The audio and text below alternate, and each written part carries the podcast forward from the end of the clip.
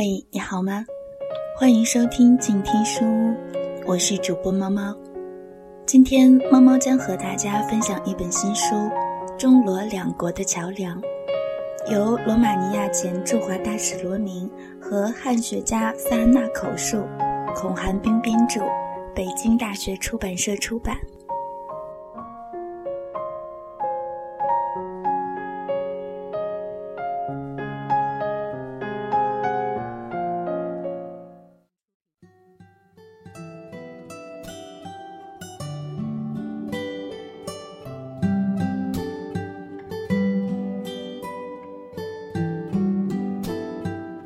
章，我们的家乡和我们的早年，由罗明口述。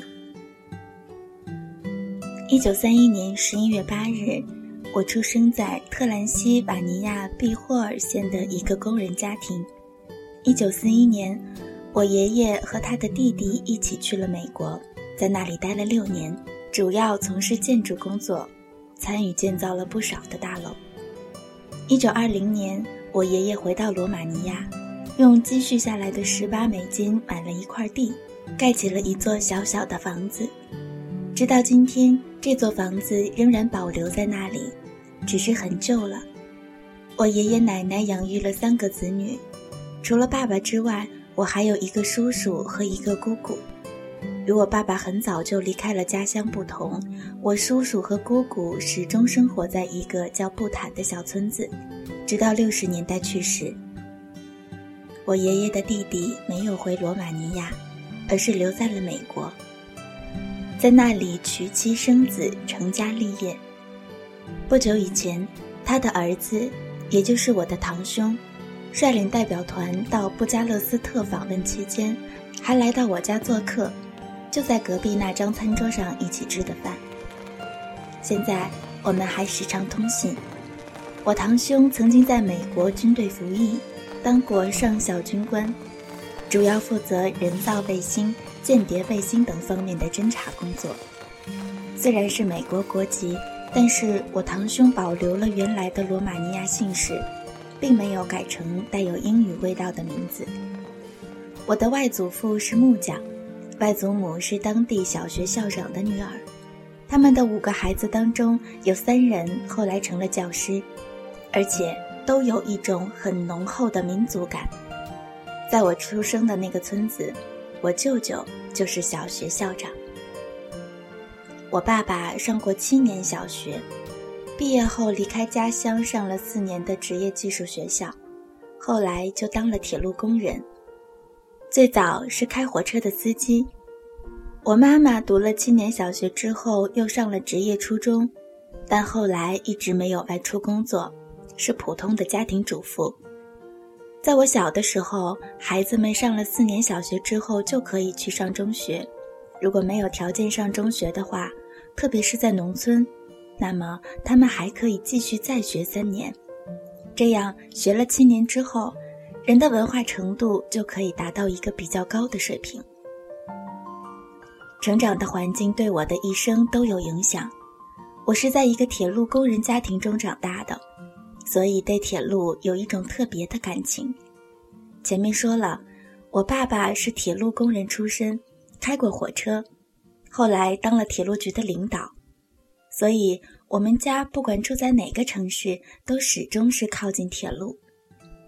我对铁路工人有特殊的感情，很喜欢火车，更喜欢铁路工人的集体。你知道，在罗马尼亚。铁路工人一直是社会主义运动的重要支持者，因此我可以说从小就像爸爸那样站在社会主义这一边了。另外，我外祖父非常注重教育，妈妈上了七年的学校，舅舅和姨妈中有三个人当过老师，所以我从小就受到了良好的家庭教育。我的名是罗马帝国第一个皇帝的名字 Romulus。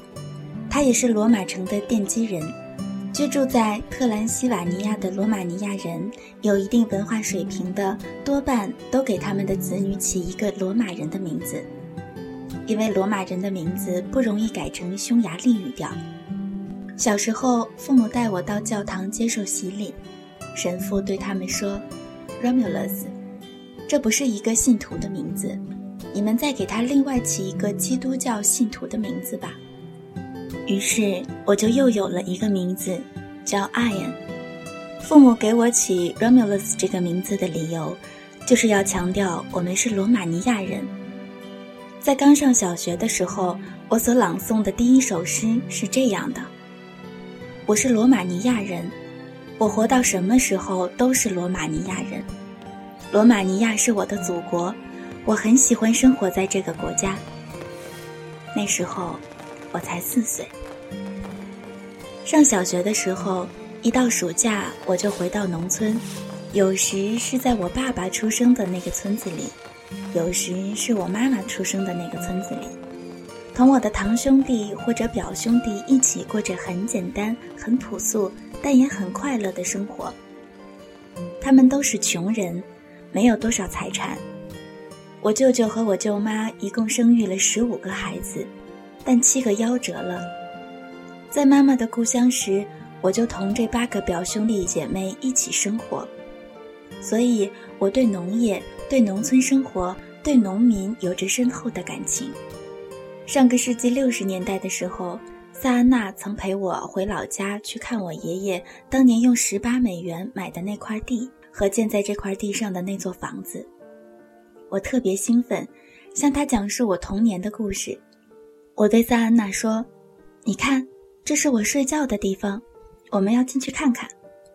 在塞安娜的眼里，这座房子对我来说简直就像是一座皇宫。我每当讲起在农村待的那两个月的时候，一年的其他十个月好像都不存在了似的。正是因为有这样一些因素的影响，我同铁路工人、同农村中的知识分子。和那些双手粗糙、衣着非常朴素的那些农民都有着非同一般的关系。我四岁时，爸爸就当上火车司机了，我家就在车站旁边，他开的火车就常常停靠在我家的后院附近。七八岁时，我就提着一个饭篮子给爸爸送饭菜。我爷爷、我爸爸都是非常严格的人，各种规矩我都必须遵守。记得有一次，我爸爸开的火车就要启动了，我拿着饭盒刚跑到站台上，车站的站长已经举起绿色的牌子，发出了开车的信号。当时我离他的火车只有十米，可他没有等到我把饭盒递过去，便把车开走了。通过这件事儿，我记住了，哪怕仅仅晚几秒钟，也是误点。一八四零年八月。按照德国和意大利两国外长在维也纳协议的结果，特兰西瓦尼亚划归了匈牙利。我们不得不离开故乡。早在1940年5月10日，罗马尼亚庆祝国庆的时候，匈牙利就派飞机监视特兰西瓦尼亚地区的活动。到了8月30日，匈牙利的宪兵已经进入了当地，在街道上已经可以看到他们在站岗。他们有时甚至开枪警示，当时的气氛相当吓人。八月三十日那天下午，我姨妈坐马车来接我和弟弟到他们住的村子，这个村子正好属于罗马尼亚的领土。姨妈当时是村里的小学校长，我爸爸妈妈则收拾好家当，把他们装上铁路部门提供的车厢，运送到要去的地方。我和弟弟坐着马车走了一天，傍晚才到姨妈家所在的村子。可是第二天有人说这个村子也被划归匈牙利了，我们只好再坐一辆牛车前往邻村的小学校长家。天不停地下着雨，我们感到格外凄凉。在那里待了两三天之后，我们又获悉姨妈家所在的那个村子还留在罗马尼亚境内。于是我们又坐车回来了。村子的边上还有一个小水沟，它就是罗马尼亚同匈牙利的边界。大概是一九四三年，我再一次来到这里的时候，同村里的小伙伴一起在那条小河沟捉鱼，玩得高兴了，我们就忘记了这是一条界河。有些人不小心越过了国界。我们回来的时候，罗马尼亚的边防士兵就问我们。你们干什么去了？是不是越过了国界？他们知道我同小学校长的关系比较好，没把我怎么样，但其他三个小朋友则受到了惩罚。特兰西瓦尼亚西北部被匈牙利占领后，我们全家不得不逃到另外一个小城镇，在那里住了差不多一个月。那个时候，我们还不知道究竟会逃亡到哪里。后来，我爸爸选择了罗马尼亚西南部的一个叫卡兰塞贝斯的小城市。当时我九岁，快要上三年级了。在去卡兰塞贝斯的途中，我既紧张又很伤心。一路上，在每一个比较大的车站，都看到有许多从罗马尼亚西北部逃亡过来的难民。到了卡兰塞贝斯之后，当地的人对我们很好。在生活上给予了很多的帮助。我们家在这儿住了一年。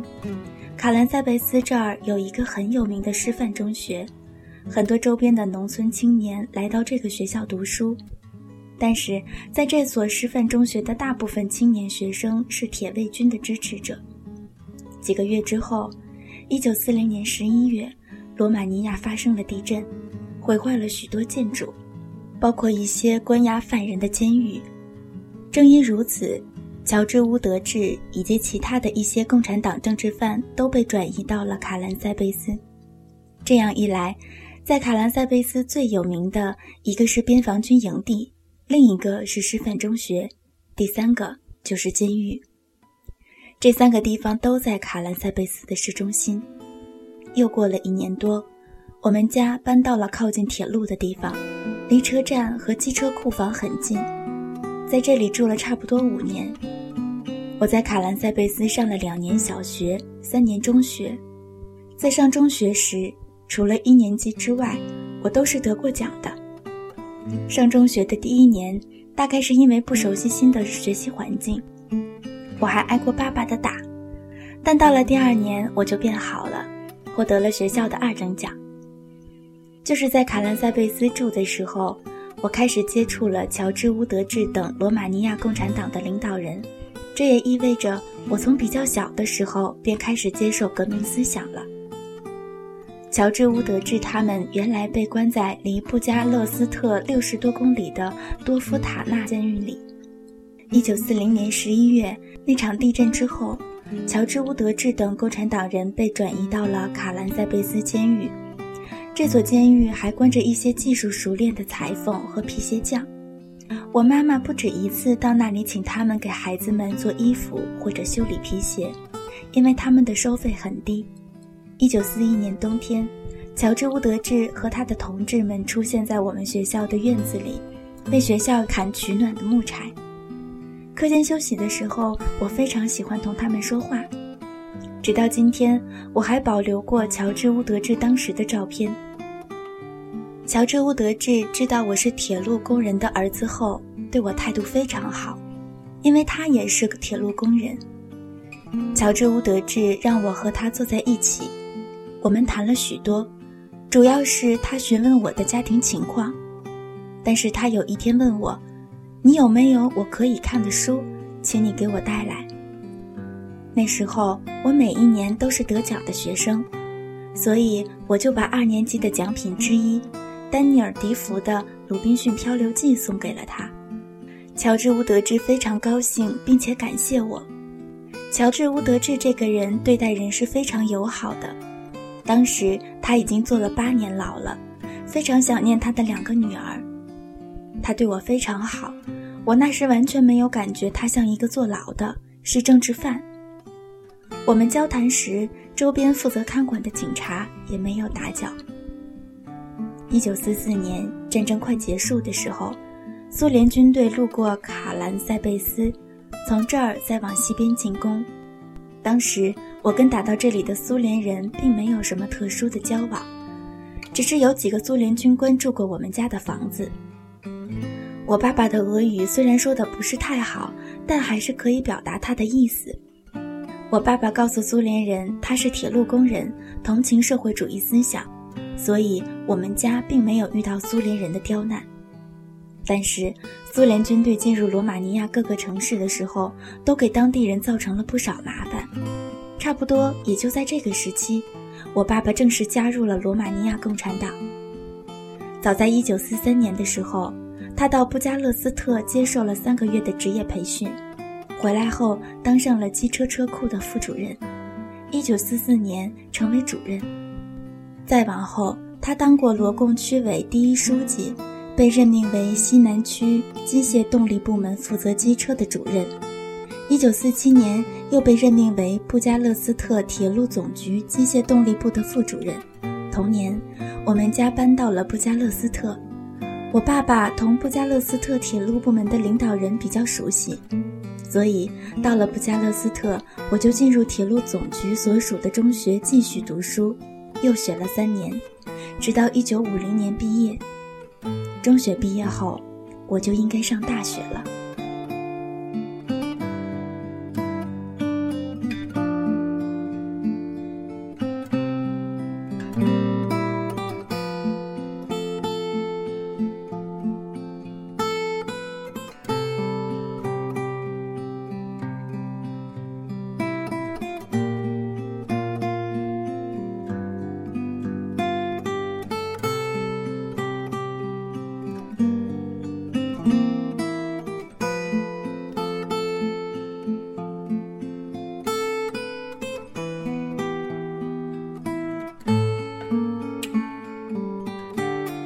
今天的故事就为您分享到这儿。